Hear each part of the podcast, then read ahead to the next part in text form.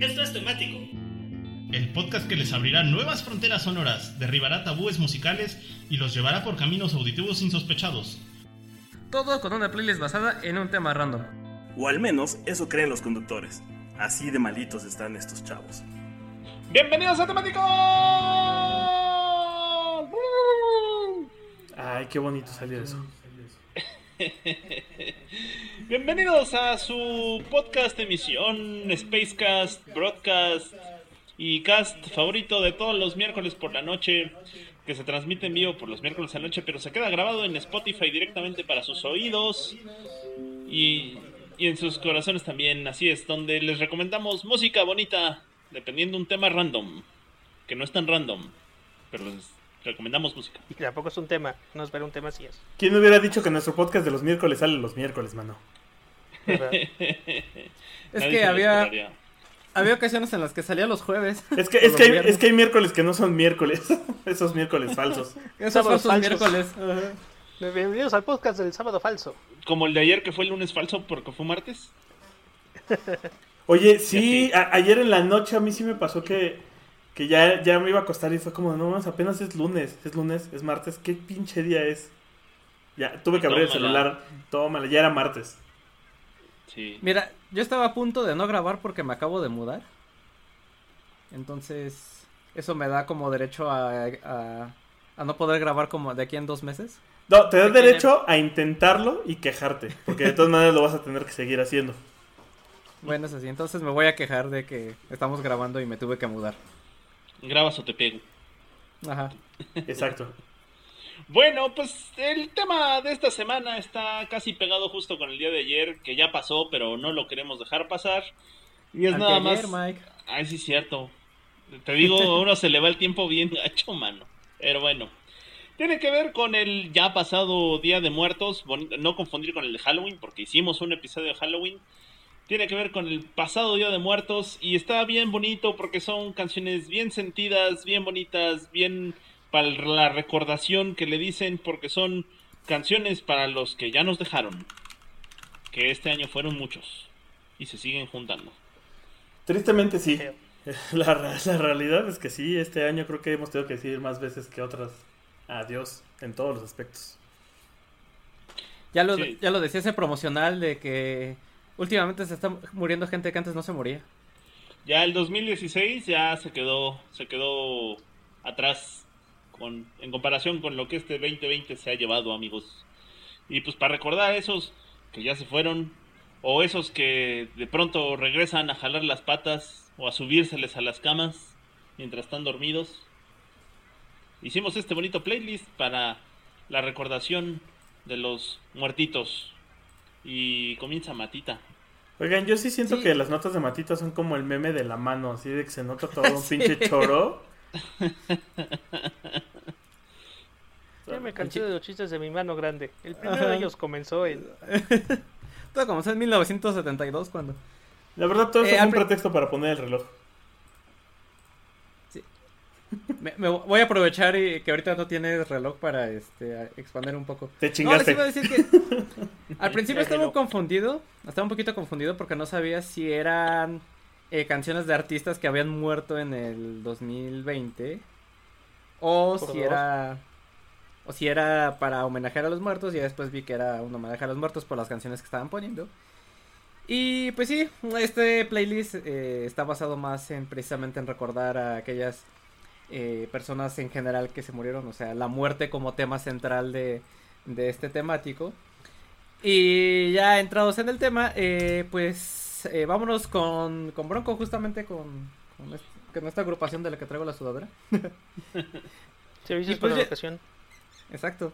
Eh, ya hemos hablado en este programa, pues, mucha- o ya he hablado de, muchas veces en este programa de Bronco. Eh, sinceramente, pues es una de mis bandas favoritas mexicanas desde que tengo uso de, de razón, desde que estaba morrillo. Diría que desde crecí, pero desde que crecí, pero la verdad es que no, no crecí mucho. No, pues eso fue bien eh, poquito, mano. Sí, man, hace poquito. Y pues sí, ya hemos mencionado cómo mencion- eh, nacieron humildemente allá en Apodaca a inicios de los ochentas, tocaban primero en fiestas, luego llegó el éxito de Sergio el Bailador, Luego a los 90 se consagrarían como el gigante de América. Eh, esta carrera que terminaría con un conciertazo de despedida en el Estadio Azteca en el 97. Después se cambiaron el nombre por una disputa legal a El Gigante de América. Regresarían de nuevo como Bronco ya en los 2000 y acabaría esta etapa con el fallecimiento de José Luis Villarreal Choche en el 2012, ¿no? Que, nos dejó el- Sigo impactado de que ya esté muerto, mano. Sí, ya tiene ocho años. Deja tú que se haya muerto, que ya tiene ocho años de muerto. Y to- total que desde que falleció Choche, eh, Lupe Esparza reformaría a, a la agrupación a Bronco y le inyectaría sangre nueva, eh, ya que comienza a pasar la estafeta o la antorcha o, o su manto, ¿no? El manto de, de Lupe Esparza a la siguiente generación, que pues son sus hijos. Es así como en el 2017 lanzan este disco de primera fila con colaboraciones con distintos artistas.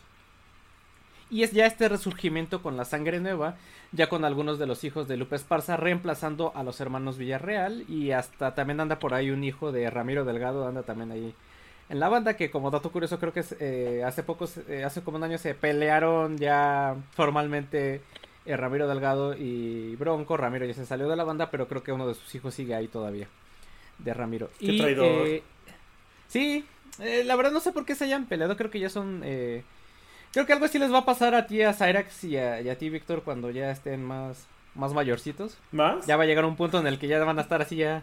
eh, te vas al demonio. Pero eso lo hacemos diario. Ajá, es que, es que ese es el Eso es secreto. secreto, capitán. El- Diario el- nos mandamos al demonio. Sí, o sea, el secreto, el secreto no es guardárselo. El problema es cuando te lo guardas y dejas que se acumule y explota, güey. Pero cuando te mandas al diablo todos los días, pues como que las dosis se aligeran. O sea, no llegas a un punto de dejarte de hablar, pues. Secretos para un buen matrimonio con Víctor y. Y Mira, los coditos. Todo es como comer una naranja, mano. y pues también. Es también en el 2017 que Bronco colabora con Disney para el soundtrack de Coco, que pues es esta famosísima película que relata la tradición del Día de Muertos en México.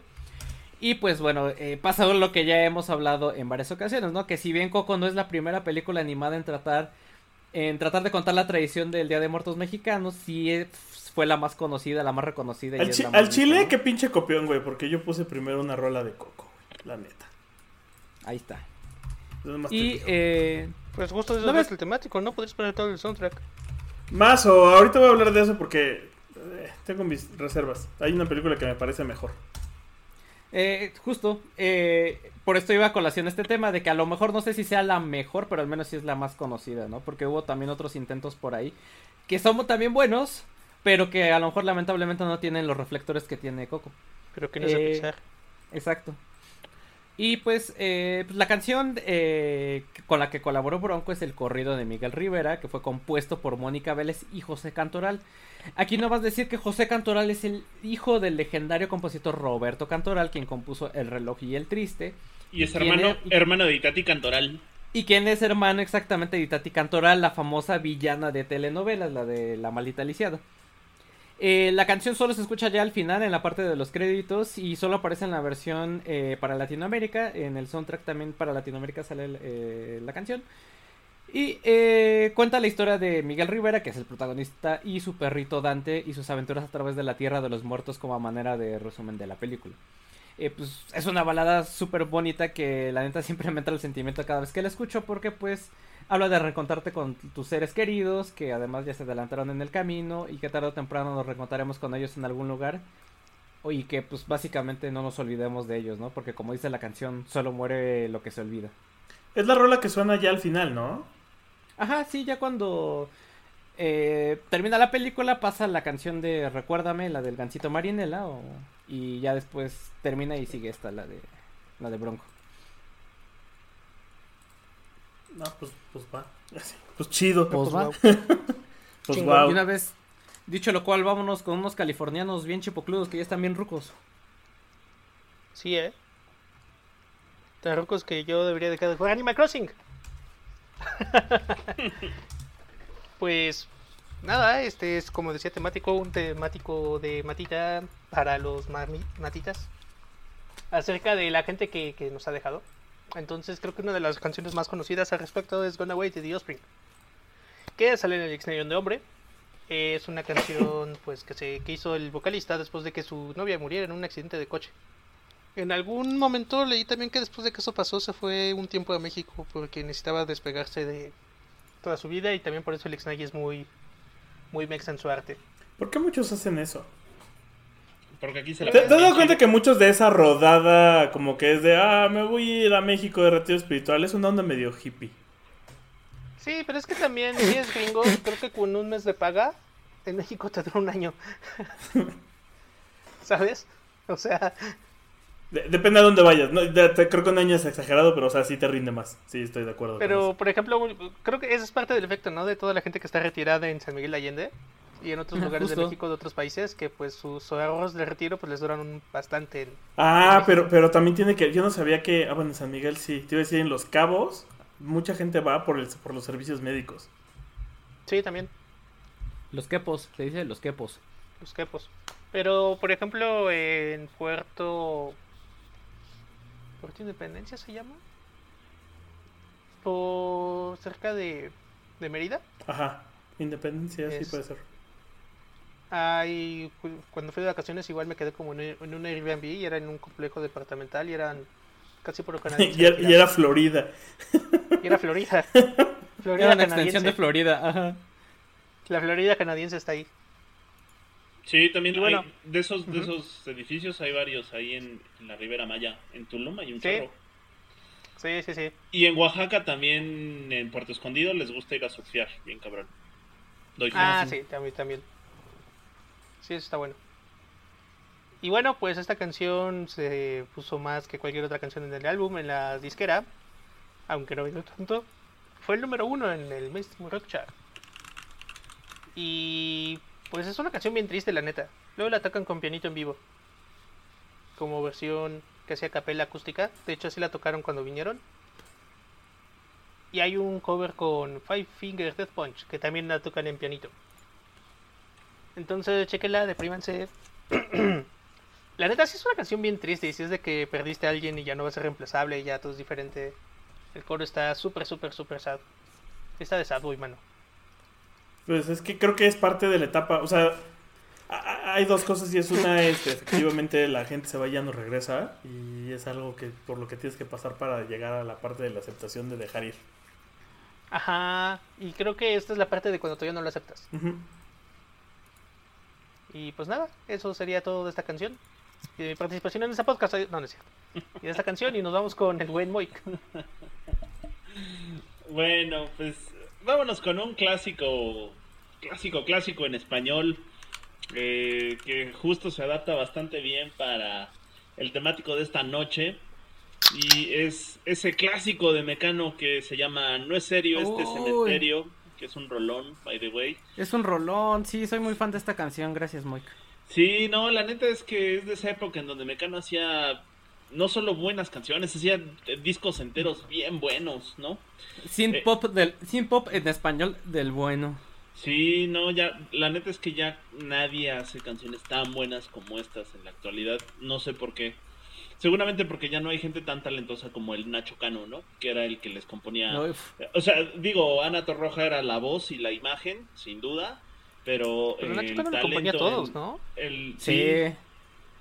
sí, pero el, el talento de las historias que había en las canciones, sí es así, son de, de, de Don Nacho Cano.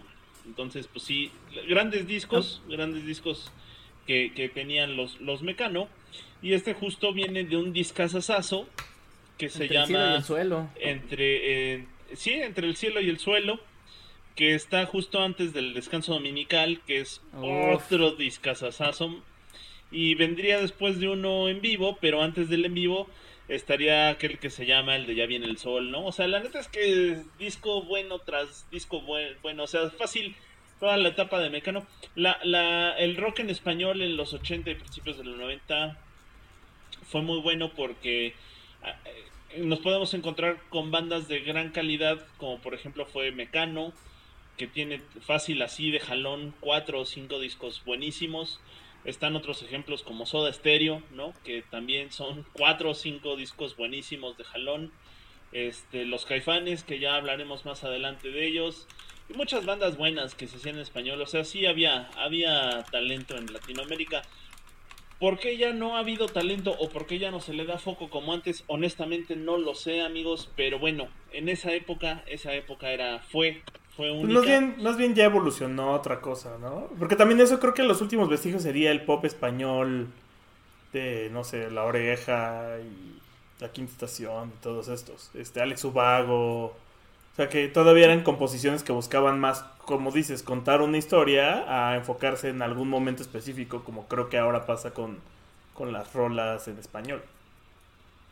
Sí, ahora, es- ahora sí, efectivamente, no es que sea malo, es que es otra cosa. Y es diferente. Es, dis- es distinto, exactamente. Eh, entre el cielo y el suelo saldría allá, si mal no recuerdo, en el 85-86, déjenles confirmo, saldría en el 86, pero no es serio este cementerio. Eh, ya saldría como sencillo en el 87, a principios de año, en febrero. Y no hay mucho que decir, sino que básicamente eh, nos está contando, nos está relatando esta fiesta que se hace con todos los muertos y espíritus y fantasmas que hay dentro de un cementerio, pero justo que no salen de ahí, ¿no? O sea, eh, narra cómo el cementerio es una especie de ciudad en donde están todos ajuntados como vecinos y pues como mismos vecinos cada quien hace un desmadre de su no vida que pasa ahí, ¿no? Y la neta es que pasan muchas, muchas cosas entre los espíritus que están ahí dentro del cementerio, pero la verdad es que a pesar de todo, se la pasan muy, pero muy, muy bien, ¿no? Eh, como dato curioso, como anécdota, al final de la canción, Ana Torroja eh, repite una frase en latín que es Finis Gloriae Mundi Omnini, que significa el final de la gloria del mundo del hombre, ¿no? O sea, básicamente es ahí a donde vas a parar tarde o temprano. No, no importa seas rico, no importa seas pobre, no importa seas grande, no importa seas chico. Si naces, te vas a morir, ¿no? Y ese es el, el consuelo, lo único que tienes seguro en la vida, pues es morirte en algún momento dado, ¿no? Eh, no hay mucho que decir, realmente sería redundante hablar mucho más de la canción, sino que simplemente es una gran, gran canción de Mecano y en ese sentido pues también viene de un gran, gran disco que es Entre el cielo y el suelo, donde vendrían grandes, grandes rolas como Ay que pesado, una de las, Hijo de la much- Luna. una de las muchas versiones de Hijo de la Luna, este, Me cuesta tanto Cruz olvidarte que es me, me cuesta tanto olvidarte que es de donde sale el, el fragmento que le da título al disco Cruz de Navajas este la- eh, esta de no es serio este cementerio de la que estamos hablando las curvas de esta chica no o sea realmente si pueden escuchar toda la discografía de Mecano se van a dar una disfrutadota. Y en lo particular ya como una selección personal este y el que le sigue que es el descanso dominical Qué buenos discos son, ¿eh? Los dos juntitos y se los... Porque Por además no, no duran mucho, no duran más de media hora cada uno, entonces si se pueden echar los dos juntos que están en Spotify, van a ver qué disfrutada se dan. Y pues, sin más ni más, de 1986, aunque saldría como sencillo en el 87, no es serio este cementerio de Entre el cielo y el suelo de Mecano. Rolón, mano. Y con eso nos vamos otra vez con Boyk. Pues apenas conmigo, mano. Como primera que otra vez. Tal vez en una realidad alterna. Ya estás viajando otra vez entre mundos. Eh, Otra vez. Vuelve El- a otra vez pegamento, Mike. oigan, El acaban de se anunciar. los canales. ah, este, bueno, no acaban porque acaba de ser en- ayer. Los de Austin TV subieron Fontana Bella a plataformas de música, por si les interesa. Adiós. Ah. ¿Qué es un ¿Revivieron? caso? Revivieron los Austin Tembe, ya volvieron a dar. No, más bien están ahí subiendo la música otra vez a plataformas. O sea, como para que más gente tope que existió una banda que se llamaba Austin TV. Hoy soy Uy. ya me sentí viejo. Un poquillo, un poquillo. Eh, bueno, yo voy a iniciar mi sección eh, diciéndole un mensaje. Es, esto va dirigido pri- principalmente a Mata y es que te valga verga la canción que elijo, compa.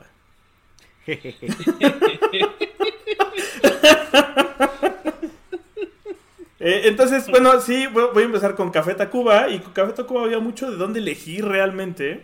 Eh, pude haber elegido una de las que segura. Una canción que seguramente viene en el disco favorito de la mayor parte de la gente. Porque solo hay dos que la mayor parte de la gente puede ubicar. Y de ahí después ya se entremezclan. Este. Y, Ma- y Matita me decía que hubiera elegido María. que habla de, de un espíritu, que podríamos decir que es la llorona, algo así. Ish. Está muy La chida llorona. La rola. llorona. ¿Eh? Está muy chida la rola. Sí, sí, está muy chida, pero, pero miren, aquí la razón de todo esto viene de justo, como mencionábamos, Coco tal vez sea la, la película más conocida, porque además pues, eh, por el tema de Pixar, que a la gente se le olvidó que los culeros quisieron registrar Día de los Muertos para después lucrar con eso. Eh, y sí, de, de cualquier forma creo que es una película muy bonita, este, tiene una historia más entrañable y más clavada en el tema familiar, o sea, tiene sus detalles que ya hablaremos más adelante. Pero hay otra película que, que me gusta mucho que es El libro de la vida, que es de Jorge Gutiérrez y de la que hablaremos en el siguiente segmento. Pero como en las plataformas digitales no está la canción que quería utilizar, que era La Tierra de los Recordados, eh, que es una mezcla de El Aparato de Café Tacuba, junto con un- una composición original de la banda de Santa Olaya, pues no, no la pude poner y por eso me ardí y entonces terminé poniendo Futuro. Porque fue la, la- la rola con la que regresaron. Después de, de este disco que se llama El Objeto antes llamado Disco, ¿sí? No me, confu- no me equivoqué. Eh, que, Sí, que- que la neta no estuvo tan chido, que sí fue como se fueron full experimental de la manera no correcta. Pues regresaron con el Hey Baby y el Hey Baby como primer sencillo tuvo precisamente este, esta canción que se llama Futuro, donde eh, el ahora denominado, por aquí tengo los nombres de este güey, ahora cómo se llama. Chisu Yantra. No, ahora No, es Kone ese- Kawitli. ¿Cómo? Kone Kawitli.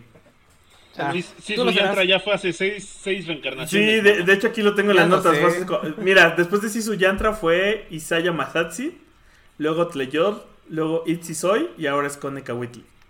Pero donde, donde el pinche Juan, el que todos ubican, pues. Ajá. Tú Este, lo sa- serás por cualquier cosa. güey. do- do- donde en el video sale vestido de pandita. Él dice que es una calavera, pero el chile a mí no me engaña. Ese güey está vestido de pandita. Eh, Es el del video de la micro, ¿no? Es el video, es, es el video de Fortnite, de, de la combi de Fortnite, Sí. en donde van viajando y donde salen parodias de Teresa May y de Trump y del Papa, que es mujer, y bailan y perrean, y meme sale como si fuera algo así como una muerte. Entonces, la canción sí habla de la muerte, que, habla de la vida, de la muerte y del tiempo, y de cómo, eh, pues el tiempo es aquí y es, es ya, ¿no? Y que tienes que disfrutarlo porque al final precisamente pues vas a llegar a, a la muerte y no, y no hay de otra. Eh, eh, es una mezcla, es, es como una mezcla entre tecnocumbia, o sea, es como electrónica, cumbia y sonidos folclóricos de ya representativos de la banda, donde los arreglos precisamente electrónicos los hace este meme. La canción es de. eh, este, ahí se me fue. No es, eh, sí, de Kike Rangel. Iba a decir de José, pero no es de Kike Rangel la rola porque le tocaba a él componerla. Y como datos, en la batería participa este Joey Waronker que es también baterista, que ha sido baterista de Johnny Cash, de Nelly Furtado, de Paul McCartney y de R.I.M. Ahí para que tope. Ay, nada más para que se dé un quemón. Ajá. Y un poco ligándola precisamente a que en el libro de la vida eh, el soundtrack lo hace so- este Gustavo Santaolalla, pues pre- este disco también se los produce Santaolalla y esta canción. Eh, y pues fuera de eso, algunos datos interesantes que encontré ahora que estaba haciendo la investigación de la canción, que no me sabía. Fíjate, Matita, que José lo anduvo con Julieta. Venegas. Yo no sabía eso. ¿Te cae? Sí, No, yo tampoco. se anduvo dando con Julieta. Venegas. Ajá. Eh, que María, la canción que me habías dicho, es, es todavía de la época en la que la banda se llamaba Alicia ya no vive aquí, antes de que fueran. Café Tacuba. Y que, el, y que el OV de Café Tacuba es para evitar problemas legales con el Café Tacuba del Con centro. el café. Con el Café Tacuba Ajá. original. Eh, que habían hecho Está una... muy rico, vayan al Café Tacuba. Mm, Ahorita no vayan porque pandemia. Bueno, Este, ahorita vayan. eh, la otra es que le habían hecho una canción a Batman y Robin, más bien que eh, hubo una canción de ellos en el soundtrack de Batman y Robin, que ya nos co- confirmó Moy que era la de Alarma la de Tos. Que el, el Unplugged de MTV, aunque fue del 95, pues salió hasta el 2000 y pico, porque había ahí algún tema de que no lo querían liberar. Y por último, el concierto que realizaron en el Zócalo, que reunió hasta 170 mil personas, nada más para que topen. O sea, como. Vive Latino y medio. Sí, de- Estuvo- de- fue una gran experiencia. Sí, fue, eso no, Sí. fue, fue agobiante. Yo he de decir que me ha tocado ver eh, tres masivos en el Zócalo y uno ha roto el récord del anterior. Entonces, eh, vi el de Café Tacuba, que fue una oleada de gente. La verdad Ah, es que... ¿No te sí- tocó caminar hasta Chapultepec o algo así? A mí sí. Estuvo pesadísimo. Ah, es que yo iba para el otro lado, ¿no?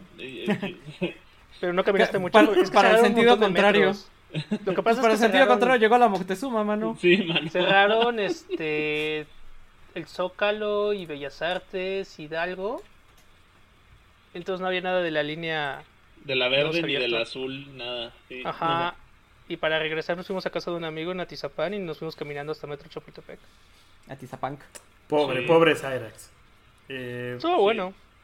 Sí, pero es una oleada de gente que a su vez superó Sí. el, el concierto de Shakira, en el cual también doy fe que estuve, y que después solo superaría el de Paul McCartney. McCartney, Ajá. Ajá. Y la neta es que creo que ni Roger Waters superó el de Paul McCartney, ¿no? No, No. creo que no. Y Se quedó cortito, pero no. Pues con eso damos la vuelta. También pudiste haber puesto el espacio. Que le valga verga, compa. Por cierto, si saben el número de la de la Catrina Calavera que sale bailando, pásenlo, rólenlo, me escriben. Manden. DM. Pues, sí, La Ricarda, Buenarda, como le quieras decir. Este, vas, Matita. Pues sí, mucho café, Tacuba y todo lo que tú quieras, pero yo la neta soy más fan del Cardenal. Lo siento. Y no pues, sé, ¿eh? el Cardenal tiene buena comida, pero Café Tacuba tiene gran pan. eh, creo que sí, pero me Ah, la nos vamos a poner en ese Cardenal. plan, yo prefiero los canarios. Uy, aunque el cardenal también. Uy. Los canarios tienen buenas mimosas. Oh, la señora. Ah, Dijo- dijo la señora de los di- dijo la señora que ya no pudimos tener nuestro desayuno de mimosas porque pandemia, porque COVID. Pandemia. Ajá. Nuestro brunch. Pues, eh, quedándonos en el centro histórico, pues vámonos con uno de los mejores cronistas de la vida capitalina de mediados del siglo XX, prolífico compositor e intérprete que recoge testimonios de distintos eventos de la vida cotidiana de la CDMX, que van desde una tertulia, unos 15 años, fiestas, viajes en el metro, bodas, el ajetreado centro histórico del que ya hemos estado hablando, y hasta los famosísimos albures. Y pues, por supuesto que estoy hablando ni nada menos ni nada más que el gran Salvador Flores Rivera, mejor conocido como Chava Flores, quien es conocido como el cronista musical de la Ciudad de México. Eh, pues resulta que eh, él, pues, él nació ni nada menos ni nada más que en el barrio de La Meche, ahí nada más para que se quede un quemón, en 1920. Y no se logran poner de acuerdo en dónde creció. Algunos dicen que fue en Tacuba, otros dicen que en la Roma, otros dicen que en Santa María la Ratera, hasta en Acapuatraco. pa- pa Yo, yo- pronto, yo sí la apunto pa a Tacubaya, ¿eh? Pa pronto creció en el DF. No hay que Ajá, darle para pronto más creció en el. DF. ¿Cómo se CDMX. podrá- na- o sea, pa pronto nació eh, dentro del barrio ese, y se hizo precisamente canciones sobre el barrio, ¿no? Le escribió al barrio para el barrio este señor. Y pues bueno, además de los múltiples empleos que tuvo para subsistir, que van desde costurero, encargado de almacén, cobrador, vendedor puerta a puerta, administrador de una ferrería, eh, creo que también tuvo una sastrería y una larga lista de empleos que pues podemos hacer una analogía con el personaje de Cantinflas eh, en sus películas, donde desempeñaba distintos oficios dentro del barrio y hacía gala de su ingenio y picardía para poder salir de, de su situación económica, ¿no? Para poder mejorarla. Eh, pues todos estos empleos que tuvo Chava Flores le dieron movilidad por la ciudad y es así que recorrió varias colonias populares de la Ciudad de México y fue testigo de distintas cosas en común que ocurrían en estos barrios, lo cual pues le ayudó como inspiración para sus canciones. Y como dato curioso, eh, uno de esos últimos empleos antes de dedicarse de lleno a la composición era que tenía una imprenta. Ahí es gracias a que su gusto por la música popular mexicana y su conocimiento de esta empieza creó una revista que se llamaba El Álbum de Oro de la Canción, que era una revista que comenzó a editarse en 1949, que constaba de 32 páginas y que donde venían las letras de las canciones más gustadas de aquellos entonces. O sea, básicamente era un lyrics.com de su época, donde venían las letras de las canciones más populares. Le, le- le decían cancionero, ¿eh, Matita? Espérate, te decían cancionero. No quise mencionar la palabra cancionero porque iba a mencionar que la competencia directa del álbum de oro de la canción era el cancionero Picot, que también era famosísimo en aquel entonces y como dice Mike, era patrocinado por este famoso sal de uvas y ahí venían las letras de las canciones. Eh, total que pues gracias a esto que a este eh, cancionero del álbum de oro de la canción eh, se le abrieron las puertas para conocer a compositores e intérpretes de la época y pues eh, se le metió el gusanito de él también al hacer sus propias canciones y bueno ya el resto es historia no primero con la canción de dos horas de balazos y luego con la tertulia de 1952 eh, empezó a presentarse en carpas y cabarets de la ciudad y de ahí para el Real, ¿no? Eh, total que para 1976 ya había grabado siete discos y era dueño hasta de su propia disquera. Y eh, obviamente la canción eh, de hecho hay varias canciones de, de Chava Flores que relatan eh, o hablan sobre la muerte como una cotidianidad en, en la Ciudad de México. eh, entre ellas incluso eh, la canción de Pichicuas que habla sobre un niño que juega a las canicas, que dice que él se inspiró en un niño que conoció en la infancia que murió atropellado y por eso le escribió la, la canción. Pero eh, quizá la más famosa de las canciones de Chava Flores que hablan sobre la muerte, pues es eh, Cerró sus ojitos Cleto de 1955, ¿no? Que es este relato de la muerte y el velorio de Cleto, en donde obvio todo termina en un relajo sabroso, sobre todo porque terminan todos bien jarras, terminan hasta atrás en exceso porque pues eso típico velorio eh, mexicano, o al menos en la Ciudad de México, ¿no? Donde se empiezan hasta donde te- se terminan contando chistes de color, el muerto casi se andaba quemando y hasta la viuda pierde el féretro jugando eh, a las cartas. Oye, ese era el guion de la película que yo quería hacer. Te lo ganaron, Hasta-. Maldita sea. Te hasta parece- que quedar con cuarentonas en cuarentena. Creo que ya la hicieron y se llama Wicked at Bernie's o un fin de semana con Bernie. Ah, el título de mi película estaba mejor, se llamaba Qué duro está el muerto. Y eh, pues justo es este retrato irónico, realista y hasta con cierta eh, profundidad existencial que, siempre me gustó de la, de la canción y, de la forma en cómo eh, Chava Flores relata la, la muerte como un aspecto cotidiano de la vida mexicana.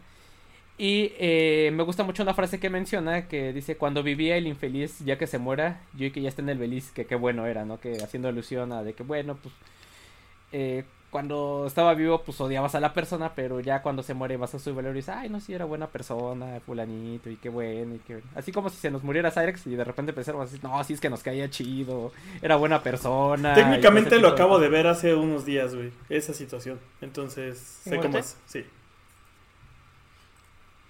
Y pues, eh, como último dato curioso, en el epitafio de Chava Flores se lee, si volviera a nacer quisiera ser el mismo, pero rico, nada más para ver qué se siente. Por dos. Por dos... que- Sí, Ay, típico Chava Flores, sí. como Sí, no. típico Chava Flores, exacto. De estos. Pues uno como sociólogo no puede dejar de, de- no puede eh, dejar de admirar eh, a, a una persona, una personalidad como Chava Flores y, y sus, Oye, ahora, ahora que dices sus anécdotas y de. mañas para componer. Ahora que dices anécdotas de ciudad, me acabo de acordar que cuando estaba en la.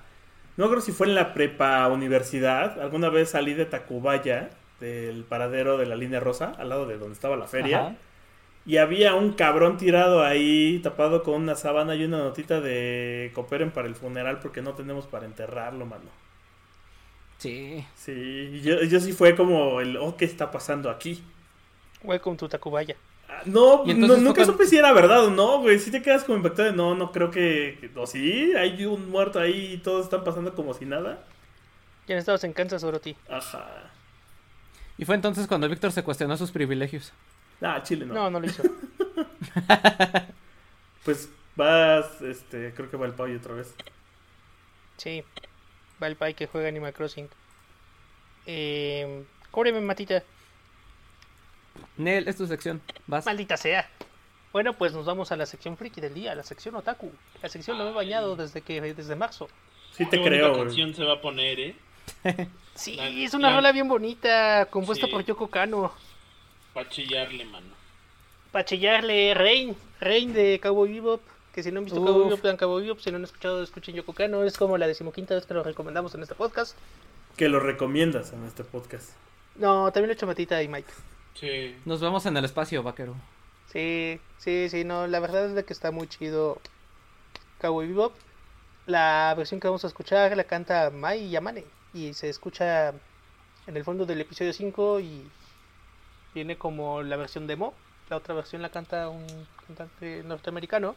Hay un cover en Spotify de una banda que hizo como un disco de covers de Cowboy Bebop, Onda Yacera, Hip Hopera. Y está, está muy bueno. Aquí lo interpretan los Silvels, que es como la banda que se creó para hacer la música del anime. Y pues también es una canción que habla como de pérdida, ¿no? Y se- mi perspectiva es de que igual y habla la persona que, que acaba de morir. Porque dice que ya no siente nada, que ya todo se volvió gris, que ya no, no- que ya, no- ya no reconoce las caras y demás, ¿no? Ay, Está, Dios. está bastante depresiva. Y eh, qué más, qué más. Pues también sale al final, spoiler, sale al final de la serie. Cuando se mueren todos. ¿O no? Mazo. Cuando, cuando todos se vuelven Tang.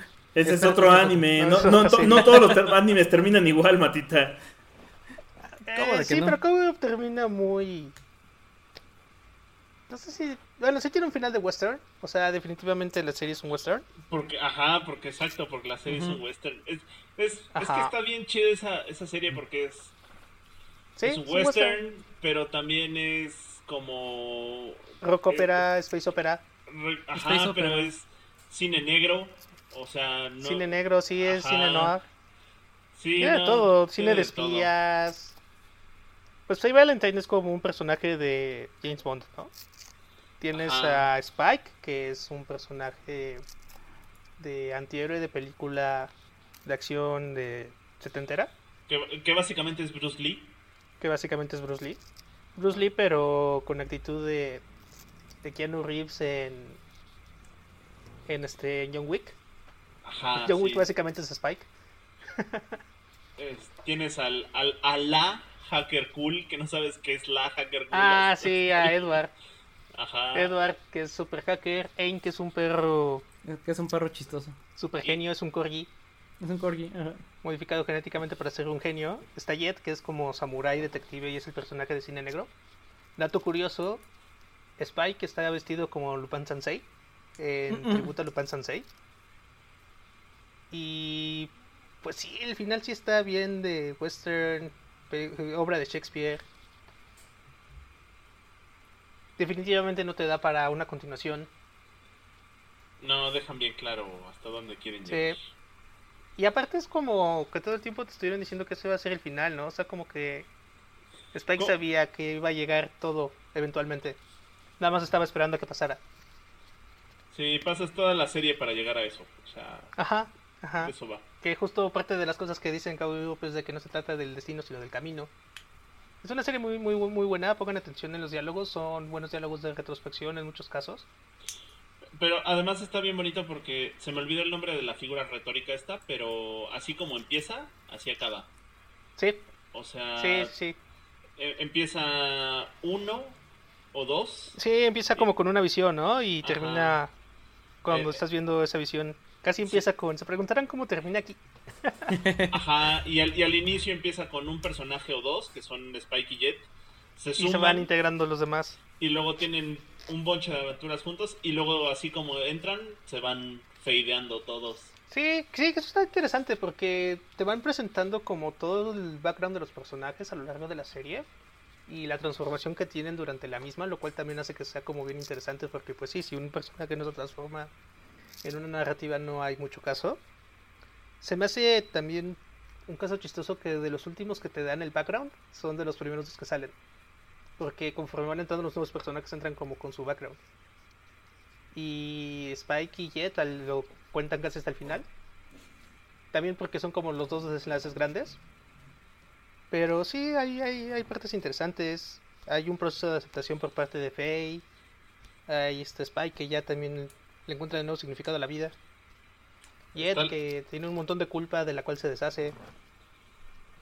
Hasta, hasta Edward tiene sus Edward ratos, que se reencuentra con su familia. que es una búsqueda en, to- en todos sentidos, es una búsqueda personal y es una búsqueda familiar. Espiritual. Sí, sí, Sí, sí. sí, que de hecho está buscando a su, a su papá todo el tiempo hasta que lo encuentra. Y, y aparte de, o sea, a final de cuentas Edward es amigo de todos, ¿no? Pero quien dijera que su mejor amiga es una inteligencia artificial. Aparte del Ah, sí. perro, ¿no? O sea, los dos mejores Sí. amigos de Ed son las cosas más poco Sí, obvias que te puedes imaginar, sí. Sí, no, está muy cool. Está muy cool.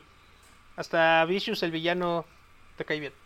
Sí, tiene toda una onda. Está bien motivado. ve- vean, vean ese anime, sí, la neta es que toca el cocoro bien gacho. Sí. Y aparte de esos animes súper cortitos que te los echas súper rápido. O sea, no tan cortito, tiene 26 episodios. O sea, no. Ay, bueno, es- pero Eso es cortito. No es One Piece, Eso güey. es cortito, Ajá, güey. eso es cortito. Es que hay animes de 7 episodios. Y de Ajá, 12, y hay animes de 300 episodios, güey, o sea... 300 O de episodios. Y son más comunes. O sea, es más común el anime de más de 100 episodios que el de. 7. Oh, sí. Pero bueno, eso, vean Cowboy Bob. Esperemos que lleguemos hacia Marte. Con todo y la mafia china en Marte. Pues vas, Moik. Bueno, pues eh, hablando de cosas tristonas que pasan cuando la gente se muere, vámonos, vámonos con Gloria Trevi. Uy. Ok. sí, amigos, porque hubo una época en donde a pesar de todos los, dejando atrás todas esas cosas turbias y sucias de las que se hablan y que entre que sí son ciertas y que no son ciertas y que ya nadie quiere recordarlos, fíjense que si quitamos el lodo de encima, realmente Gloria Trevi tenía talento y tenía mucho y lo hacía y Nah, nah, nah, ni madre, ni madre, fue culera y sí lo hizo, güey. Eso, eso dejémoslo claro. Lo hizo. O sea, Sí, sí, sí. o sea, Estoy sí, de acuerdo. O sea, pon tú que sí, pero sí tenía talento. Yo- yo sí- no, no, no, pon tú. Sí. Y puedes continuar con lo tuyo. ¿Te puede gustar? Ahí no me voy a meter porque creo que también es válido respetar la visión artística, pero sin separar lo que uno hace. Sí, bueno, el punto es, no debió haber hecho lo que hizo, pero pues ya lo hizo, ¿no? Sin embargo, eh, sí tenía talento, y tenía talento cantando, y pues de alguna muy mala, para bien o para mal, pues el que la sabía mover era el Sergio Andrade, ¿no? El Sergio Andrade. la- Literal. sí, sí, literal. Entonces, eh, esta canción, que es Tu Ángel de la Guarda, eh, da- data de esa época dorada de Gloria Trevi, que son sus inicios, que es de su segundo álbum, que justo se llama Tu Ángel de la Guarda, y es probablemente uno de sus mejores discos porque, aparte de la canción que vamos a poner el día de hoy, trae un montón de exitazos como Pelo Suelto, Virgen de las Vírgenes, este, Jack el Reprobador, Agárrate, y Hoy me iré de casa, como si fuera la primera vez. O sea, repertorio había, ¿no? Estamos hablando de que el disco traía 12 canciones y fácil la mitad eran exitazos, a pesar de que solo se manejaron cuatro sencillos. Y este de Tu Ángel de la Guarda, que daba nombre al disco, era el segundo sencillo. El primero fue Pelo Suelto, que fue el, el que la catapultó al éxito. ¿Por qué entra Tu Ángel de la Guarda al temático del día de hoy? Pues porque habla justo de eso, habla del tema del suicidio, desde este...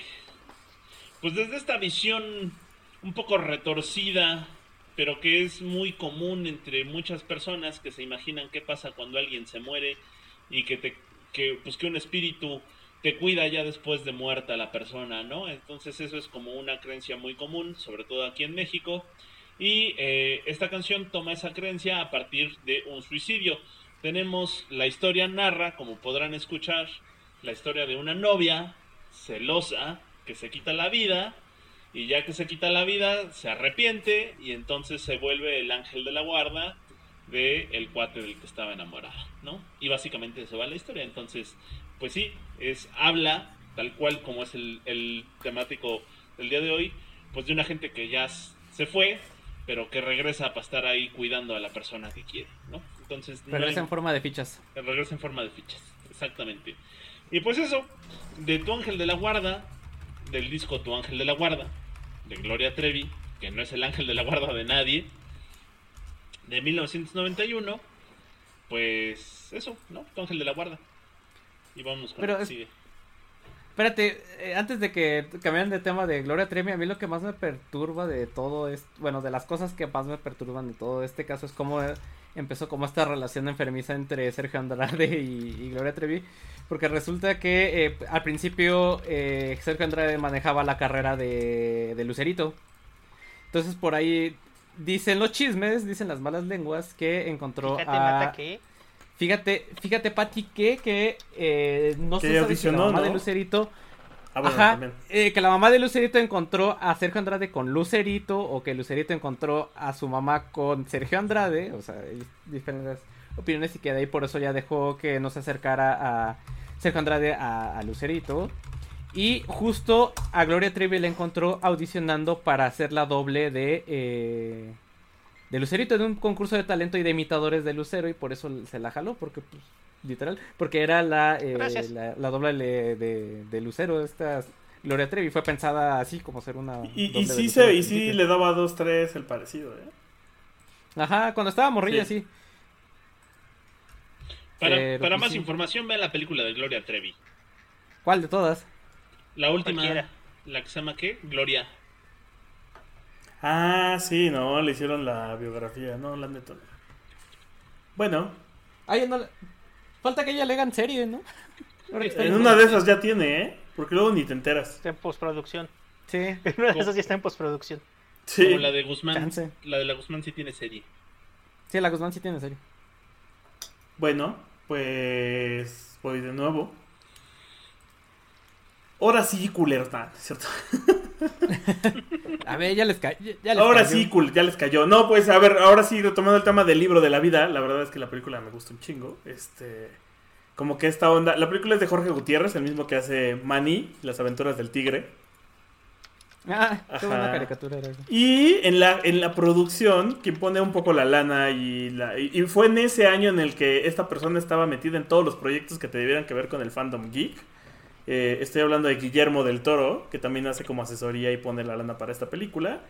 Y, la verdad es que tiene varios detalles que están bien chidos. Eh, no pude elegir la neta la película que les había dicho que era, digo, la canción que les había dicho que era La Tierra de los Recordados. Pero dentro de la mitología de- del libro de la vida, como que mezcla ideas de muchas otras, de- no solo de una de, de México. O sea, sí, sí pone este tema de México y México es el centro del mundo y hay un pueblito en el centro de México. Pero, eh, por ejemplo, las figuras míticas que son como las deidades son la muerte, que es la Catrina, no es la muerte, eh, y Xibalba, que es el dios maya de la, del inframundo, que, que tampoco es tan mexicano, porque es más justo de- del centro sur del, del continente que de nosotros. Para nosotros tendría que ser Mictlán, eh, el, más cercano. Pero acá, bueno, en- e- está justo Xibalba, y entonces existen dos lugares, ¿no? Y un poco es parecido en ese, en ese aspecto con, con Coco, porque está la Tierra de los Recordados, donde la gente vive en fiesta, porque todavía hay alguien en el mundo real que los recuerda, y entonces ahí ya todo es eh, diversión y alegría y alebrijes y cosas así. Y luego está la Tierra de los Olvidados, que es donde ya llega la gente que se va a morir, ¿no? Y ahí un poco repiten esta idea de que, si ya no te recuerdan, pues realmente estás muriendo y desapareces. Eh, luego Ajá. tiene un mensaje. eh, lu- Luego está chido otro detalle que es: eh, pues en esta película participa Diego Luna en el papel del protagonista, así como en la de Coco, uno de los principales es Gael García. Les parecía que estaban dando sus música vergazos. Eh, para esta película, Diego Luna tuvo que tomar clases de canto, porque sí canta las rolas él. Y la, y la- y la rola que vas a poner precisamente es en voz de eh, Diego Luna y la producción es de este Santo Olaya. Eh, y antes de entrar a la rola, pues dos detalles chidos es eh, Creep eh, de Radiohead, la usan en esta, en, en esta película y tienen son la, son la única película que tiene el permiso expreso de la banda de decir, bueno, va, la puedes usar porque nos gustó tu historia. Y la otra es, Órale. antes de que ganaran el Grammy, los de Moonford and Sons también les habían soltado una rola, pero estos güeyes querían a huevo la de I Will Wait. Y la bronca de la banda es que I Will Wait no es una, una canción romántica y por eso no se las querían soltar hasta que les aventaron una animación y el director habló y por ahí también se metió Guillermo del Toro y los terminaron convenciendo de, bueno, ya, usa la canción. Y le hacen un arreglo de mariachi. Eh, también sale el personaje, el otro galán es Channing Tatum y cada que aparece su, su rola como emblemática es la de más de Kinky. Entonces, eso es eh, un poco algunos de los detalles. Y el, el último que creo que es importante antes de entrar a la canción es que existe una tercera deidad que sería algo así como, un- como Dios, que es el hombre de cera. Y el hombre de cera es una alusión a la película de Macario, porque el hombre de cera maneja todas las velas de la vida de todos los seres, como la muerte en, en, el- en Macario. Eh, y ahora sí, la rola que voy a poner es Si puedes perdonar o The Apology Song en inglés. Y un poco también el mensaje de la película era, eh, dentro de esta historia están los Sánchez, que son una familia muy conocida de mexicanos toreros. Entonces ellos como que reniegan un poco de los músicos porque creen que es una eh, este, profesión indigna para la gente, así como en Coco. Estos Sánchez, de veras. Y ajá, porque además Sánchez es uno de los apellidos más comunes en México. ¿Verdad, Víctor? ¿Verdad, Víctor Sánchez? Eh, y, y- bueno, los Sánchez se dedican a los toros y a matarlos. Y justo el último Sánchez, que es el protagonista, pues no quiere matar a los toros. Y en una de las pruebas le piden que pelee. Y ahí es donde canta esta canción pidiéndole perdón a todos los toros que su familia ha matado a lo largo de la historia. Eh, y un poco el mensaje también es, pues, las corridas de toros no están chidas, aunque sean cultura. Eh, entonces elegí esa sobre la... Porque también hay una que es eh, como no puedo elegir la tía de los recordados, también está la, otra canción que es como la de tipo I Will Stand For You o está en cualquiera otra de las rolas que produjeron dentro de la historia romántica, pero creo que la de la, la, la canción de la de Si Puedes Perdonar tiene un mensaje bastante chido de también tienes que dejar ir las cosas, ¿no? Porque no tienes que cargar con el legado de tu familia, este, tú creas tu propia historia y pues al final del día vas a seguir con eso y tú puedes eh, dejarlo atrás. Y esa fue la razón. Entonces, la, la neta, échenle un ojo, está hecha en 3D, pero con un estilo como si fueran marionetas de madera. Que también un poco en las notas de producción explican cómo hicieron toda esta onda de que parezcan títeres. Porque al final es la, es, es la muerte, la Catrina la que está contando la historia. Y con eso le doy paso a Matita de nuevo. Motita. Motita. Vas, Motita. Pues, pues sí, como bien dices, si hay que ser torero, hay que poner el alma en el ruedo y no importa lo que se venga, porque sepas que te quiero. No, no es cierto. Eres la mamada. No, Eres sí. la mamada. No, si pueden, sí ven el árbol de la vida. No está en ninguna plataforma de streaming, ¿verdad? No, no lo han subido. La, la sí, tiene, pues la tiene Fox, repente- porque es de Fox. Ajá, de repente. Ay, Era, lo que iba a decir- Fox. era lo que iba a decir. Si tienen cable, de repente la pasan en. Fox Ahora, quién sabe si la pongan. cambiarla. probablemente la suban a Disney Plus. Porque es parte de las propiedades. Ah, probablemente. Exacto. Disney. Pero sí, vean la película. Eh, bueno, y pues eh, de México vámonos a la selva amazónica y una de mis canciones guapachosas favoritas de uno de mis géneros favoritos. Eh, y justo en este podcast creo que al menos Moiki y yo somos abiertamente fans de la, De la música chicha. tropical andina, también conocido como chicha. Que es este género que nació a finales de los 60s y principios de los 70s en Perú. Y que es como si Grace Slick de Jefferson Airplane y Mickey Laure tuvieron un hermoso hijo que creció en Perú, en el Perú amazónico, ¿no? En, en la selva. salvaje, rebelde y todo un hippie, pero sin olvidarse de sus raíces amazónicas, ¿eh? ¿Qué tal? Y drogándose lamiendo ranas. Exacto. Jalo. Justo. Eh, pues la chicha es este género que mezcla la sabrosura de la música tropical andina con las guitarras eléctricas y los solos de guitarra y las distorsiones propias del rock psicodélico con eh, efectos como el delay o el fuston. Eh, en los 80s este género se consolidaría con exponentes como los mirlos, los destellos, los chapis, eh, chacalón, que no confundir con chacarrón ni, Chacarrón. con chacalón de los que... Ajá. Y por supuesto Juaneco y su combo, que es de los que hablaremos eh, en esta sección. Y recuerden lo que dicen los mismísimos peruanos, ¿no? Sin guitarra no es chicha, ahí para que se den un quemón. Para, sobre todo si quieren distinguir eh, eh, lo que es cumbia eh, colombiana u otro tipo de cumbias, otros ritmos tropicales con chicha. Si tienen solos de guitarra mamalones y con estos efectos, es chicha. Y pues, pues Juaneco y su combo son originarios de una región de Perú que se llama Pucallapa. Su importancia radica en que pues ellos revalorizan los trajes típicos de la zona, o sea, se siguen vistiendo como, como las personas eh, se visten por lo regular allá en, esa zona de Perú. Pues la gente se viste como se Y viste allá. Pues sí. Y también este intentan revivir como las tradiciones, o más bien mantener las tradiciones de, de la selva peruana y todo su misticismo que, que los envuelve, ¿no? Toda su cosmogonía.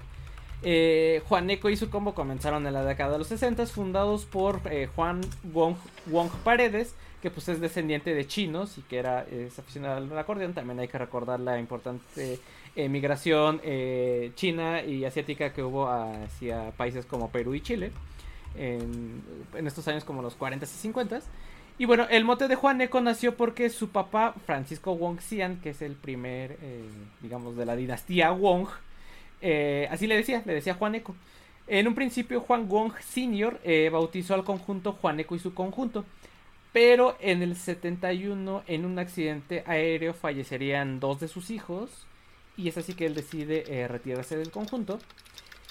Entonces, su hijo Juan Wong Jr. o Juan Wong II, junto con otro de sus hermanos, le cambiaron el nombre a la agrupación a Juaneco y su combo. Y ellos ya retomaron el, el, rumbo de, de la banda. Ya con este nombre en el 72 graban su primer disco y comienzan una gira por varios países vecinos como Colombia, Ecuador, Venezuela y Brasil. Sin embargo, en el 77 otra vez las tragedias los vuelve a les vuelve a pegar y eh, con otro accidente aéreo en el que fallecieron varios integrantes de la banda y solo se salvaron eh, cuatro miembros, me parece, entre ellos Juan Wong eh, II. Quienes eh, de puro churro no abordaron el avión porque se quedaron para recoger un LP que les iban a, dar porque que acababan de grabar. Se quedaron para ver lo de ese disco y pues los otros se subieron al avión para, para regresar a su, a su tierra natal y que chocan. Eh, en la actualidad eh, sigue la agrupación vigente ya con la tercera generación de los Wong, y digamos ahora es con Juan Wong III, eh, que no sé si se llame, pero creo que sí también se llama Juan Wong, que ya sería como el, el tercero en la dinastía de los Juan. Y la canción que vamos a poner para este segmento es el éxito más grande del grupo, que es Ya se ha muerto mi abuelo, que salió en 1981. Esta canción nació a partir de una anécdota eh, que en un viaje del conjunto, Juan Wong Jr. o Juan Wong II eh, se encontró a un amigo que vestía de luto por la muerte de su papá. O sea, se encontró a su. Iban de camino a dar un concierto, se encuentra al amigo y, ve que, este, que, está de luto por la muerte de su papá. Y le dijo, oye, pues tengo una invitación para que nos vayas a ver en el concierto. Y dijo, no, pues, pues que se abocara de morir mi papá, no, no puedo ir, ¿no? Total que eh, llegan a la habitación del hotel más tarde y otro de los integrantes que se llama Willindoro Cacique, que qué padre nombre es Willindoro, ya me quisiera llamar así. Eh, este cuate de la banda comenzó a cantar, uy, ya se ha muerto mi abuelo, ay, ay, ay. Y de ahí Juan, ajá. Y de ahí Juan Wong lo que hizo es ponerle música a eso de ya se ha muerto mi abuelo, ay, ay, ay. Y de ahí salió pues, la canción. Eh, por ahí del 2007, eh, una disquera estadounidense sacó una serie de discos, creo que son dos o tres me parece, que se llama The Roots of Chicha, que es un recopilatorio de canciones emblemáticas de los orígenes de este género. Y eh, destacan, hay varias canciones de Juaneco y su combo, uno de ellos este de Ya se ha muerto mi abuelo. Si pueden escuchar, no sé si están en Spotify, no los he buscado, pero eh, según yo deben de... Si no está el disco como tal, deben de haber playlist con las canciones que vienen en el, en el disco y si pueden escúchenlo porque es una buena introducción a lo que es la chicha. Y yo estoy repetidísimo porque uno de esos discos estaba en Amazon en LP como en 400, 500 pesos y ya después cuando lo quise comprar ya no estaba disponible y ahora está súper carísimo. Historia de mi vida. Luego vuelvo, luego vuelvo. Ajá. Luego voy, luego voy y cuando regresé ya no estaba, y cuando le dije a la señora cuándo iba a regresar dijo que no sabía. Ajá. O está carísimo, ¿no? Como dices. O está carísimo. Sí, quería comprar el que tú tienes de Radiohead. Ajá. Qué, buen regalo, gracias amigos. Total que, eh, pues así, de esto va toda la canción de Ya se ha muerto mi abuelo. No tendrá mucha letra, eh, solo es esto de Ya se ha muerto mi abuelo, ay, ay, ay, pero uff, qué sabrosura respira y transmite esta, este rolón, ¿no? como comentario adicional, en la canción dice que ya se ha vuelto mi abuelo tomando masato y en otra parte dice que comiendo suri.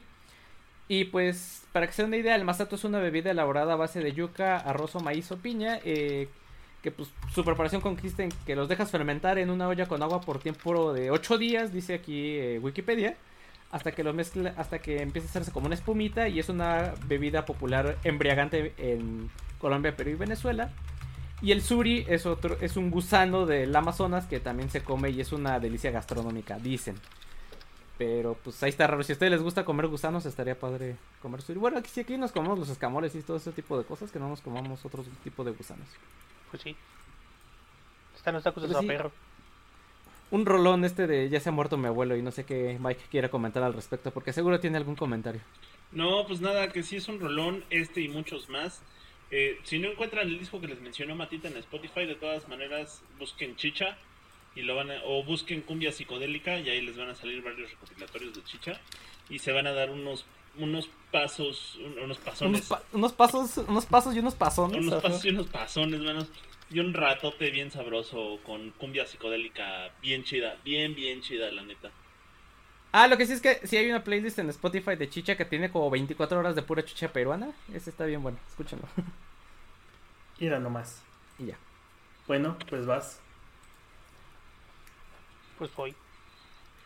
Pues órale. Pues, ya. pues está pues bien. chido. Sigo sin entender cómo se llama lo que decía Mike, que una cosa empieza como termina. Yo tampoco, ya busqué en figuras literarias este, y no la encontré. Se, no es un Se la va a inventar, güey, porque ya, ya, ya estoy leyendo. Es una prosíncope inversa. ¿Anacronía? No. Machincuepa. Machincuepa. cuando... Se llama Mano. Machincuepa. De esas, de esas, de esas países sabe un chingo, güey. Es experto. En las anacronías. También. Machincuepas anacrónicas. Lo, lo importante es que, ¿cuál es tu rola? Ah, es que mi rola es con un disco que empieza así y termina igual. Eh, viene en el disco que fue el séptimo disco de la banda. Es, el disco es el séptimo hijo de un séptimo hijo de. Iron Maiden, de la doncella de hierro, metal. Y sí, justo empieza con con una frasecita que viene a lo largo de todo el disco. Bueno, una frasecita que viene al inicio del disco y al final del disco. Está, está, está interesante. Es como un álbum conceptual.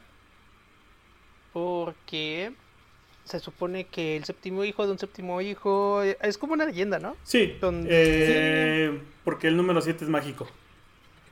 Ajá, entonces el séptimo hijo de un séptimo hijo tiene poderes de, de ver el futuro, Magia. Tal cual. De magia, Justo y un eh, montón de cosas.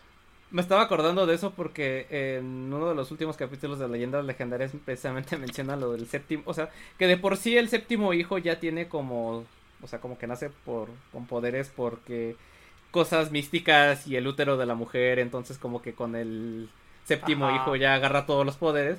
Pero es más especial cuando eres el, precisamente el séptimo hijo de, De un, séptimo, hijo. Ajá. Ajá. Sí, se pone, se pone bien complicado. ¿no? Que realmente Sí. todo se reduce a. Tiene que ver con que la creación de Dios tomó siete días. Y un poco en el mundo disco hacen esa broma de el mundo se creó con ocho hechizos, por eso el octavo hijo de un octavo hijo es un mago y por eso el color de la magia es el octarino. Oh.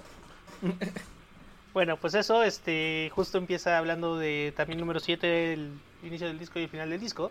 Y la canción que vamos a poner se llama Solo los buenos mueren pronto, Only the Good Die Young. Y justo habla de que el séptimo hijo del séptimo hijo se murió. Y de la muerte, y de que la gente buena se muere. Algunas personas dicen que justo también habla como de... Se le recuerda más a las personas malas después de muertos. En este caso, Coco nos lo demuestra. Sí. Como la, con la parodia este de, de Pedrito Fernández. Digo, de, de Pedro Infante, perdón. Ajá. Y Roberto Montalbán. Y Roberto Montalbán. Está, está muy buena la canción. Eh, tiene, tiene buenos estribillos. Es una rola bastante pesadísima. ¿Esta qué tiene que ver con la de Neil Young? Nada. que se llaman igual.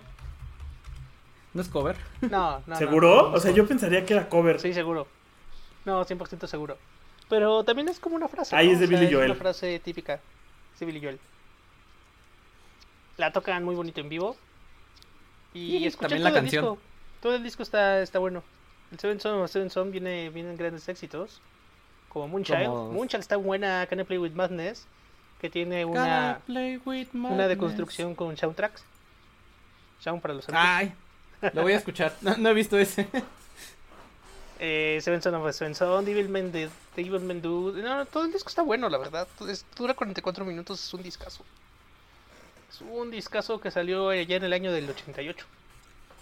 Del año y que pues nací. ya podríamos seguir hablando mu- mucho tiempo de Iron Maiden. Pero mejor dejamos ese tiempo para que escuchen Iron Maiden. Y eso solo demuestra que somos unos culeros porque seguimos vivos. Sí. Mala hierba nunca muere, mano. Ajá, pues es el equivalente, ¿no? Ajá. es, es el, es lo Hay contrario. que hacer un cover versión con la versión banda y que así se llame. Seguro ya hay. nunca muere.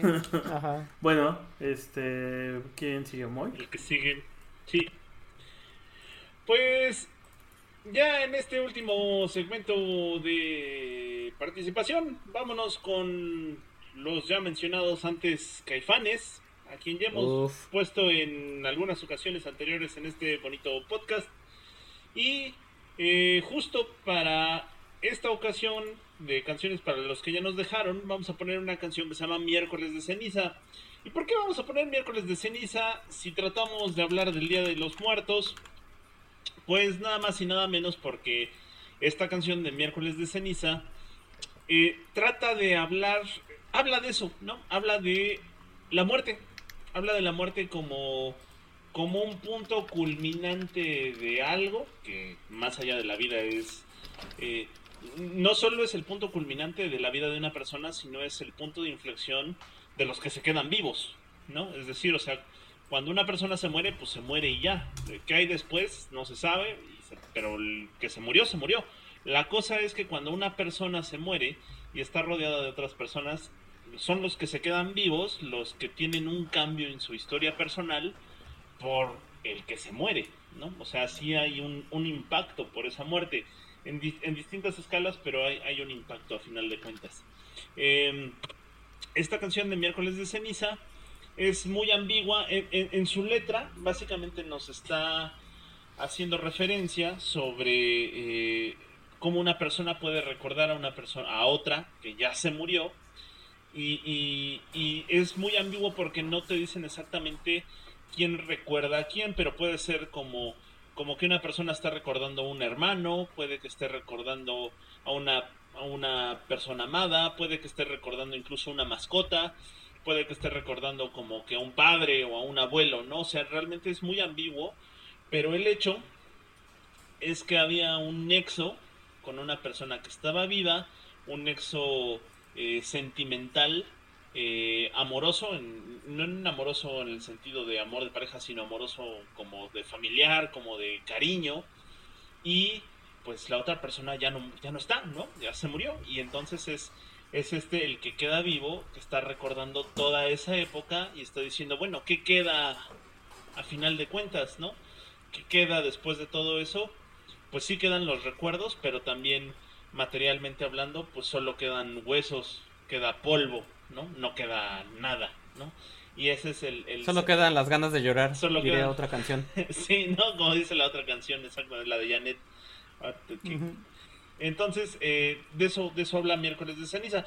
¿Por qué la canción se llama Miércoles de Ceniza? Porque es en esta festividad, la del Miércoles de Ceniza, previo a lo que es la Cuaresma y la Semana Santa, cuando en, este ritual del Miércoles de Ceniza, que es cuando la gente católica va a la iglesia a que les pongan una marca de ceniza en la frente, y cuando llegas y te ponen la marca de ceniza en la frente, te recuerdan aquellas palabras de polvo eres y polvo te convertirás, ¿no? O sea, básicamente, sí sácale provecho a tu vida porque a final de cuentas, pues no eres nada.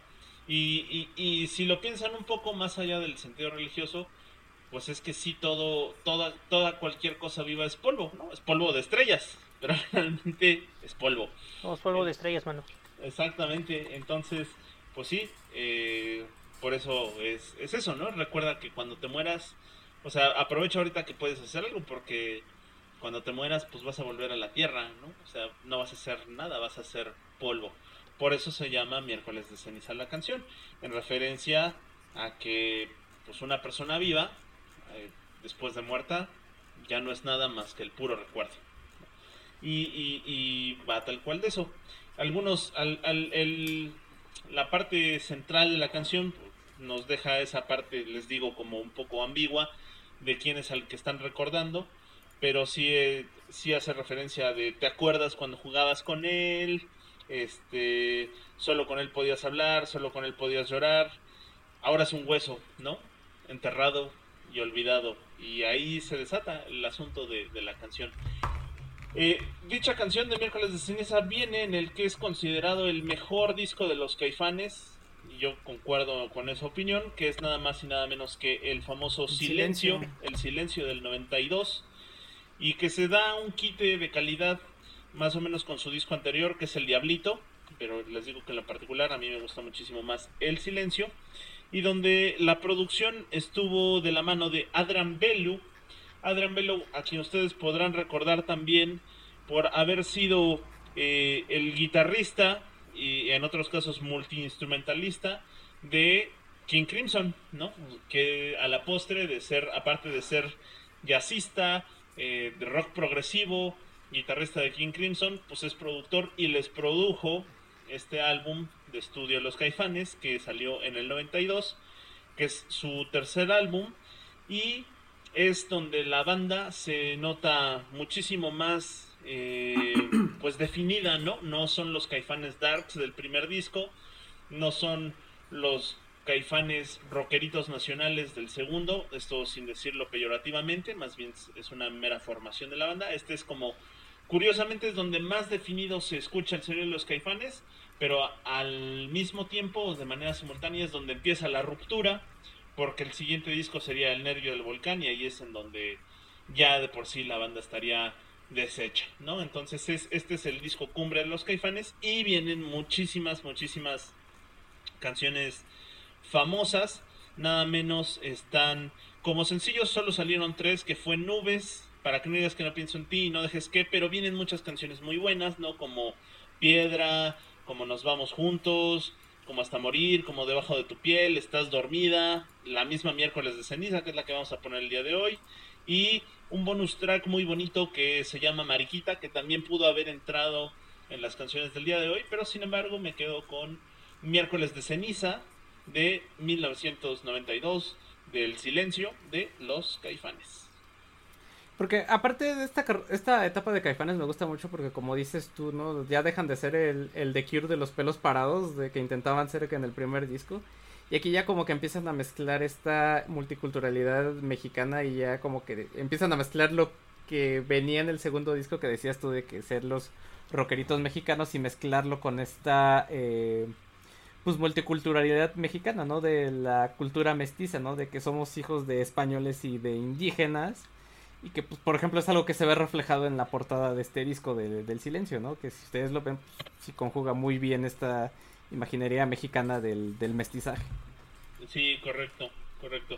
Además la portada es muy bonita porque, como bien menciona Matita, tiene esos elementos de mezcla cultural de, de todo tipo. Entonces, ciertamente es uno de los mejores discos en español que pueden escuchar. Ampliamente recomendado. Bueno, pues continuamos. Escúchenlo. Escuchan a los caifanes. Eh, entrando ya a la recta final del programa, eh, pues bueno, obviamente viene, viene Coco, pero la neta me negué un chingo a poner la de Loco, porque pinche hueva de canción, aunque todo el mundo en TikTok la estaba poniendo por el Día de Muertos. Eh, sí, ¿Ah, sí, sí? sí. que también estaban poniendo la llorona, pero mira que la llorona, fíjate que hay cosas que yo no sabía, Matita. Eh, A ver, a ver, arranca. pues la canción es una canción regional de- del Istmo de Tehuantepec, en Oaxaca. En, en eso todos están de acuerdo. eh, ahí no hay tema. Sí. Eh, Estoy de acuerdo. su relación con la leyenda de la llorona sí es medio incierta. Sí es como de. Ah, Sí, no, no tiene pues, mucho que... pues se llama la llorona igual que la de la leyenda, mano. Y sufre. Pero no habla nada de la Llorona. Mazo, porque resulta. O sea, esta es una canción popular regional. Es el equivalente a la cucaracha. O sea, es una de las canciones populares más conocidas de México. Pero la, la canción tiene más de 121 coplas distintas que se han encontrado hasta ahorita. O sea, porque hay, hay chingos de versiones, exacto. Eh, obviamente la que creo que todos ubicamos es la de Chabela Vargas. E incluso la de Chabela Vargas canta dos versiones distintas. Porque canta desde la... la- cuando era más joven cantaba la parte de, de La Llorona y, y- y- y las flores y la chingada. Y, y, y en las últimas versiones ya cantaba la del negro Llorona. La del negro todos me dicen Llorona. Entonces, eh, ahí un poco te demuestra de qué tanto versatilidad hay en, en cuanto a la letra. Eh, Lila Downs también es una de las versiones conocidas, pero porque es como una versión Chabela Vargas más pop. Sí, Eh, de acuerdo.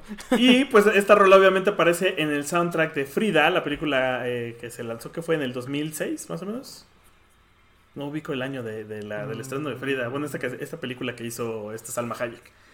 Salma Pero el, Hayek, el ¿no? tema es que, fíjate, Matita, que esto creo que sí lo sabíamos. eh, Chabela Vargas era amiga de Frida Kahlo y de Diego Rivera, pero los chismes dicen que era más que amiga de Frida Kahlo. Sí, era, bueno. Sí, Eran muy amigas. muy amigas. Sí, sí, sí. Eh, y pues la- justo la, la usan en el soundtrack de Coco. Eh, Coco también hace cierta, se toma ciertas libertades creativas, aunque ciertamente representa mejor la cultura de los muertos en México, con este tema de el cempasúchil como el camino hacia los muertos, o que el perro sea un guía. Pero hay otras cosas que son bien curiosas y que se han adoptado, así como nuestro ahora ya tradicional desfile de Día de Muertos, que todo empezó con una película de James Bond. Pues el, ¿Qué Ajá, el tema de los alebrijes es algo súper curioso porque los alebrijes realmente no existían dentro de la cultura de la, de- del viaje de la muerte, ¿eh? en la cultura mexicana. Los alebrijes, su historia es un señor que se dedicaba a hacer artesanías, eh, pues tuvo algunas pesadillas y soñó con ellos. Y se le ocurrió hacerlos, ¿no? Se le ocurrió hacer esta unión de, pues vas a tener un cuerpo de cerdo con cabeza de jirafa. O sea, de ahí nacieron los alebrijes como expresión artística y de ahí se tomó como algo parte de la cultura mexicana y después de eso se transformó en los alebrijes son parte de la muerte y son este, estos guardianes o son una figura que siempre tiene que estar ahí cuando realmente pues todos nacieron básicamente de un error marquetero un poquito. Le, le dio pesadillas porque cenó pesado, cenó sandía. Ajá. Eh, obviamente la película de Coco, como les decía, tienen ciertas similitudes Coco y el libro de la vida. Los dos tratan de una persona que quiere seguir su sueño de ser músico y que las familias no se lo permiten. Aunque el libro de la vida trata más una historia de amor y, Coco es más una historia de la familia eh, y, de, y de perseguir los sueños. Y tienen detalles muy chidos, por ejemplo, que el pueblo donde viven es Santa Cecilia y Santa Cecilia es el santo patrono de los músicos. Por eso la elección del nombre. O, como que ya habíamos dicho, la figura principal o el, el cantante famoso que es este, es el, ¿cómo se llama? Eh, Cruz, pero se me olvidó el nombre. Se apellida Cruz, el, Cruz Treviño de la Garza. el personaje de Ernesto de la Cruz. Ernesto de la Cruz está inspirado justo en el actor este Ricardo Montalbán, en, en Vicente Fernández, en Pedro Infante y en este Jorge Negrete. Es como una mezcla de todos. Aunque dentro de la película hacen, pane- hacen como estas apariciones de estas figuras eh, mexicanas del folclore, como El Santo, o Pedro Infante, o este, Jorge Negrete, Frida Kahlo, que, que la ponen ahí como en su performance. Eh, Sí. sí, ya me acordé del de Frida Kahlo. la- el, el pueblo está inspirado en las ciudades de Guanajuato, Michoacán y Oaxaca. Y Oaxaca. Y dentro de algunos de los actores que salen en este de- en esta película, pues está Ernesto de la Cruz, toda la parte de las canciones las hace este y ya se nos murió Marco Antonio Solís. Marco Antonio Solís es la voz de Ernesto de la Cruz cuando canta. Gael, Gar- Mejor conocido como el. Gael. García es el, el amigo de Ernesto de la Cruz dentro de la película, que se me olvidó cómo le llaman, a- que es el, el abuelo de, de- de- del niño. Y, eh, spoiler, Spoiler. ah, ya, ya pasaron tres años, ya, ya es, ya es este, legal. Ya es legal decirlo. Y, y en la versión de la película, eh, el papel de mamá Ofelia, que es como esta abuela, la matriarca de toda la familia, lo hace Alana Ubak, que es la que canta dentro de la película. Ay. Alana Uba, que ella salía en el en Big Man, ¿no? Creo que sí. Sí, salía en Big Man. Era de las Y ella es la de. e- Ella es mamá Ofelia, ella es la que canta Llorona en, en la versión en inglés. Y en para la versión en español, y que es la que vamos a poner, eh, pues es la versión de Angélica Vale con Marco Antonio Solís. Que es un poco más Mm. movida, está más cercana a las versiones más populares que se enfocan como en, en, en esta nostalgia, eh, ¿cómo decirlo? Un poco más popular de, la canción. Porque también hay una versión que es de Natalia Lafourcade, que está más pegada a la versión original que cantaba Chabela Vargas. Y que tiene más ese sentimiento de voz aguardientosa que tenía Chabela Vargas y con ese estilo bastante singular de cantarla. Pero, y dejando de lado eso, pues la canción está, está buena. La verdad es que sí, sí le pusieron un empeño muy grande al soundtrack de Coco. Eh, como ya mencionaste, pues salían canciones de Bronco, están, aparecen eh, Marco Antonio Solís, Natalia Lafourcade. Estuvieron en los Oscar con una presentación bastante penosa de Gael García, que sí, pues la neta es que no, no es lo suyo. Eh, y por ahí estaba la historia, y creo que lo hablamos en su momento, de que querían meter música de banda y que creo que la banda de Limón, una de estas bandas, eh, como que la buscaron, pero resulta que como ellos no saben leer partituras, pues no pudieron aplicar a ser parte de, de la banda musical porque no tenían las tablas para leer lo que se les iba a componer. Entonces, pues se quedaron fuera. Punto para Bronco. Punto para Bronco. Y con eso llegamos al final de un episodio más. La verdad es que creo que es un episodio que conjunta muchas emociones y que creo que va dedicado con mucho cariño a todas esas personas que se han ido. Eh, y pues ya, anuncios muchachos. Pues, Y los Híjole. dineros. sí, denos dinero en nuestro Patreon. Es- Ya todas las taquerías quebraron, ¿verdad? De Puturundango. Ya, Ah, pues están ya, cerradas, güey. Llevan, negocio, llevan nueve sí. meses cerradas, o sea. Chale. Sí, mata, sí. sí. Y, y- Nos hemos tenido que comer lo, lo que quedó so- de sobras. incluidos los comida. diseñadores de los tacos de diseñador. Ah, sí, es cierto. Se comieron a los diseñadores. Bueno, que sí a perder. Ajá, o sea, aquí aplica el ni que aplicáramos el ni para el dos ni para el diablo, mano. lo caído, caído. Exacto. Pues síganos en, en facebook.com diagonal temático MX. Ahí estamos. Ahí estamos. A, ve- a veces transmitimos en Fritanga, pero eh, eh, si pasa eso, un brujo lo hizo. Ajá, de, de cualquier forma se comparte, No de se cualquier forma se comparte en temático, entonces De no cualquier se preocupen. se comparte. Este es Somos canales hermanos. sí, hechicero. Sí, se lo preguntan es un hechicero. Guldan. Ajá, Ajá. Guldan lo hizo. Y pues ya, listo, muchachos, nos vemos la siguiente semana. Este, Bye. para celebrar mi cumpleaños. Ay, sí, qué cierto. bueno. Qué padre. Ay, no, qué chingón, uh. Huevo. Felicidades, Víctor. Vete al diablo. Bye. Bye. Bye. Adiós. With the Lucky Land slots, you can get lucky just about anywhere. This is your captain speaking. Uh, we've got clear runway and the weather's fine, but we're just going to circle up here a while and uh, get lucky. No, no, nothing like that. It's just these cash prizes add up quick. So I suggest you sit back, keep your tray table upright, and start getting lucky. Play for free at LuckyLandSlots.com. Are you feeling lucky? No purchase necessary. Void where prohibited by law. 18 plus terms and conditions apply. See website for details.